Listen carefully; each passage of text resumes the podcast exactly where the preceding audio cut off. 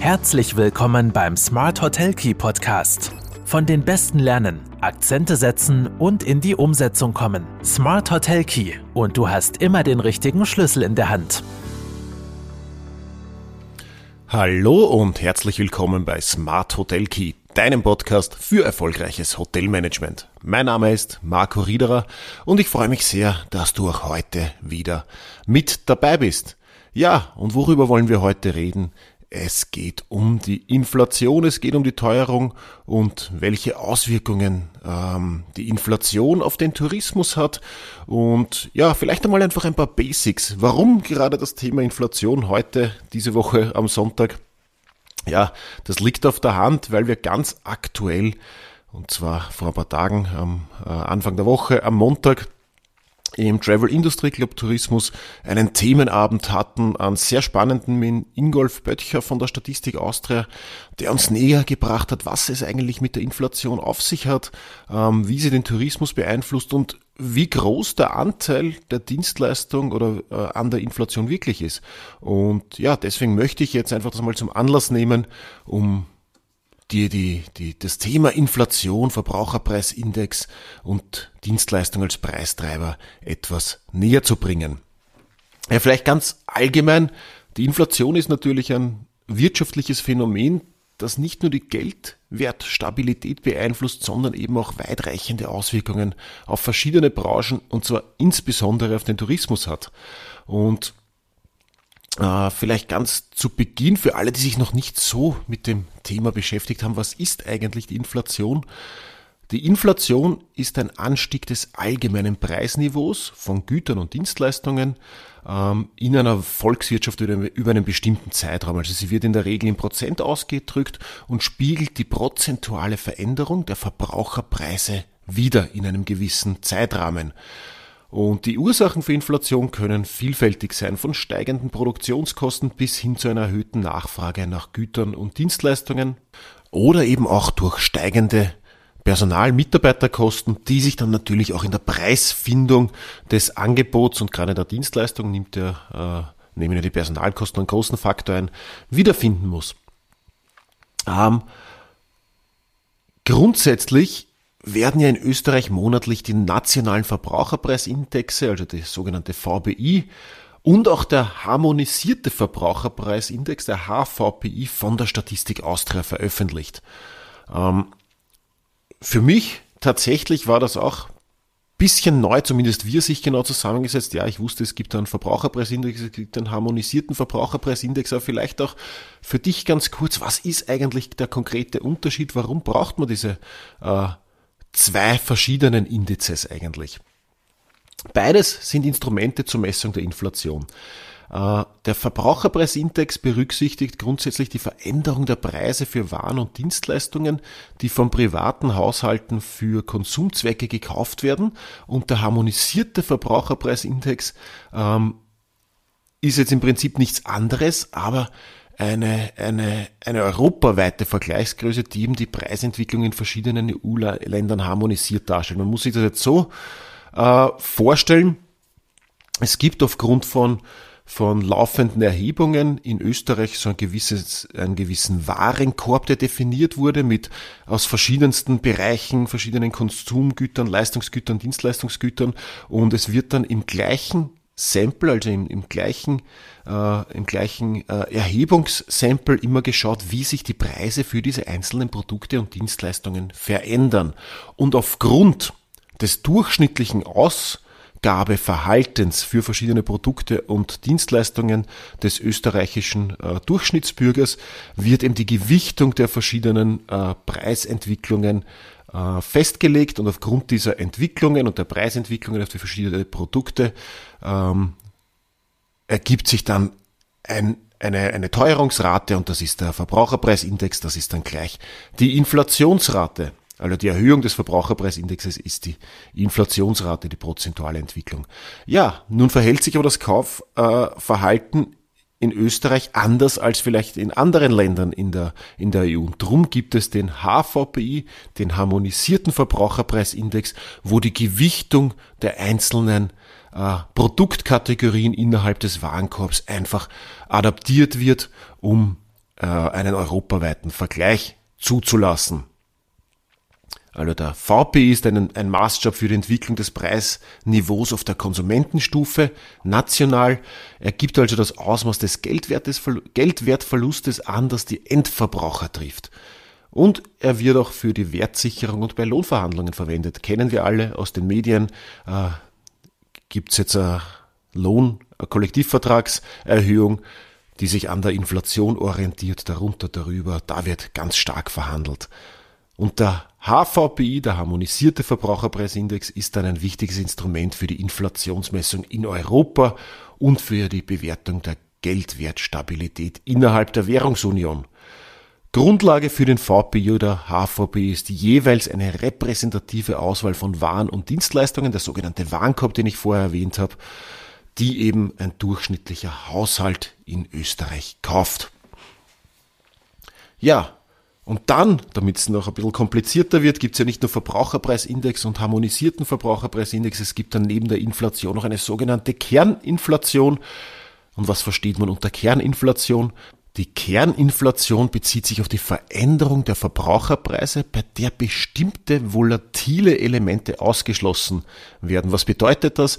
In der Regel gibt's äh, Energie- und Nahrungsmittelpreise, die eher volatil agieren, die sich schneller mal ändern können und die Kerninflation ermöglicht eben eine genauere Analyse der langfristigen Preisentwicklung, da sie diese kurzfristigen Preisschwankungen, die durch externe Faktoren verursacht werden, äh, eliminieren kann. Das heißt, man schaut sich den ganzen Warenkorb an, aber ohne die Veränderung der Preise in, äh, bei, den, bei Energie- und Nahrungsmittelkategorien.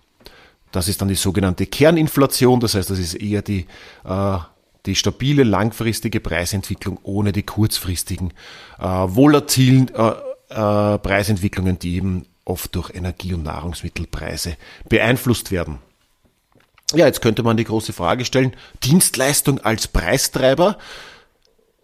Wenn man sich jetzt ganz aktuell November und Oktober anschaut, da waren wir jeweils gleich. Die aktuelle Inflationsrate in Österreich liegt eben bei 5,4 Prozent. Schnellschätzung im November ist Ergebnis aus dem Oktober. Und sie liegt somit im Vergleich zu den ersten Monaten des Jahres schon wieder deutlich unter den Höchstständen von über 11 Prozent. Der starke Preisauftrieb im Dienstleistungsbereich wird aber sicher noch anhalten, was besonders eben äh, die Gastronomie und andere Freizeitaktivitäten sowie Reisen betrifft. Das liegt einerseits an der Weitergabe der gestiegenen Kosten auf viele Dienstleistungspreise und andererseits auch an den steigenden Lohnkosten. Ja, und da könnte man jetzt fast sagen, da beißt sich die Katze ein bisschen in den Schwanz. Weil Österreich ist ein sehr dienstleistungsintensives Land. Das heißt, wir haben in vielen Bereichen einen großen Anteil an, an Mitarbeiterkosten für die, für die Unternehmen, gerade im Tourismus, in der Gastronomie, auch im Handel natürlich zum Teil. Und steigende Lohnkosten, Teuerung im allgemeinen äh, Leben für die Menschen, bedingt auch steigende Lohnkosten, die müssen weitergegeben werden ins Angebot. Äh, die Preise werden teurer, äh, die teureren Preise in einem großen Teil des Warenkorbs äh, bedeuten für einen Verbraucherpreisindex äh, steigende, steigende Kosten. Steigende Kosten ist gleich höhere Inflation, höhere Inflation bedingt steigende Lohnkosten etc. pp. Also der Rückgang der Inflation kommt durch die Dienstleistungsintensität im Tourismusland Österreich nur schleppend voran und auch deutlich langsamer als in den meisten Ländern des Euroraums. Allerdings darf man auch nicht außer Acht lassen, dass es in Österreich erst verglichen mit dem Euroraum verzögert zu den hohen Inflationsraten überhaupt erst gekommen ist.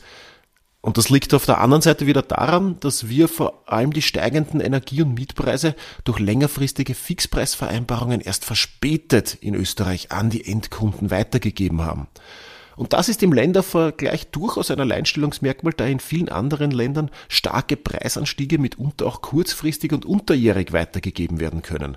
Das heißt, natürlich kann diese äh, diese, diese Fixpreise, diese Verträge, die oft über ein oder zwei Jahre zu Fixpreisen äh, vereinbart sind, sowohl bei, bei Mieten als auch bei, äh, bei Energieverträgen etc., die bieten dann in solchen Zeiten doch eine relative Sicherheit, während im Wettbewerbsvergleich oft einmal schnell sich die Preisschwankungen auch durchschlagen äh, auf den Endkunden.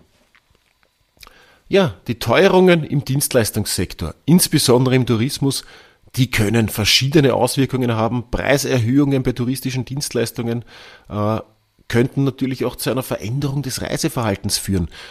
Ja, der frühe Schneefall dieses Jahr hilft uns jetzt wieder. Die, die, äh, die Wintersaison dürfte allem Anschein nach, ich lehne mich nicht zu weit aus dem lehne mich hoffentlich nicht zu weit aus dem Fenster, dürfte allem Anschein nach und den Vorzeichen äh, gemäß eine relativ äh, gute werden. Aber ja, stetige Preiserhöhungen hinterlassen natürlich Spuren und die können zu einer Veränderung des Reiseverhaltens führen, da eben potenzielle Gäste möglicherweise ihre Ausgaben überdenken müssen, unter Anführungszeichen. Unternehmen im Tourismussektor, und das sind natürlich wir alle in der Hotellerie natürlich auch, könnten vor Herausforderungen stehen, ihre Wettbewerbsfähigkeit aufrechtzuerhalten, wenn die Preise weiter stark ansteigen. Und zusätzlich könnten natürlich internationale Reiseziele aufgrund unterschiedlicher Inflationsraten äh, mit der Zeit attraktiver äh, für Touristen werden oder theoretisch natürlich auch unattraktiver, wenn die Inflation woanders langfristig viel höher ist. Und wenn die Preise für touristische Dienstleistungen in Österreich stärker steigen als in anderen Ländern, könnte das natürlich zu einer Verschiebung der Reisepräferenzen führen. Insgesamt verdeutlicht die aktuelle Inflationssituation in Österreich, die Notwendigkeit für Unternehmen im Tourismussektor, flexibel zu sein und innovative Strategien zu entwickeln, um den Herausforderungen einer sich verändernden wirtschaftlichen Landschaft gerecht zu werden. Äh, das ist natürlich auf der einen Seite die Kosteneffizienz, auf der anderen Seite ganz, ganz äh, gute Kalkulation. Kenne ich meine Preisuntergrenze? Wie verändert sich die Preisuntergrenze aufgrund äh, sich verändernder Kostenfaktoren? Was muss, was darf ich verlangen, um äh, meinen Break-Even zu erreichen oder trotzdem noch ins, im Positiven zu bleiben.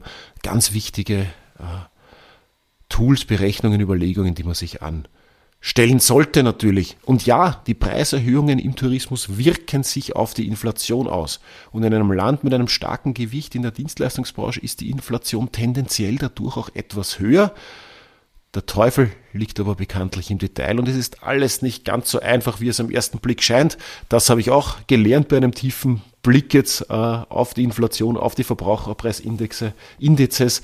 Man muss sich tatsächlich äh, intensiv damit beschäftigen. Man darf auch nicht in den Momentaufnahmen beharren. Man muss das äh, sich ein bisschen längerfristig die Entwicklung anschauen und auch den längerfristigen Vergleich mit den anderen Ländern anschauen und dann auch einen Detailblick darauf werfen, wie sich eigentlich der Warenkorb zusammensetzt und in welchen Bereichen die Teuerung tatsächlich wie stark stattgefunden hat. Weil Preise, vor allem im Energiesektor, die vielleicht wieder sinken im Vergleich zum Vorjahr, in den meisten Bereichen gibt es ja eigentlich tendenziell eher immer steigende, weniger oder stark steigende Preise. Aber wenn wir jetzt zum Beispiel Energiepreise haben, die wieder sinken, dann wirken sich die gesamt gesehen bei der Aufteilung des Warenkorbes äh, sehr stark dämpfend auf die Gesamtinflation aus, obwohl gewisse Teile des Warenkorbs stark steigen in der Preisentwicklung. Und deswegen ist eigentlich der Verbraucherpreisindex der gesamte sehr schön, aber tatsächlich macht es oft Sinn, sich auch die Kerninflation äh, anzuschauen. Das habe ich gelernt. Ich werde in Zukunft genauer darauf schauen. Ich hoffe, für dich war auch das ein oder andere äh, spannende dabei, äh, der ein oder andere Input Freue mich, wenn du noch nicht alles gewusst hast. Freue mich, wenn du dran bleibst. Wenn die Folge für dich interessant war, dann lass doch gerne äh, einen Kommentar da, teile die Folge mit anderen. Wenn du es noch nicht getan hast, dann abonniere den Podcast und werde noch erfolgreicher im Hotelmanagement. Danke und bis nächste Woche.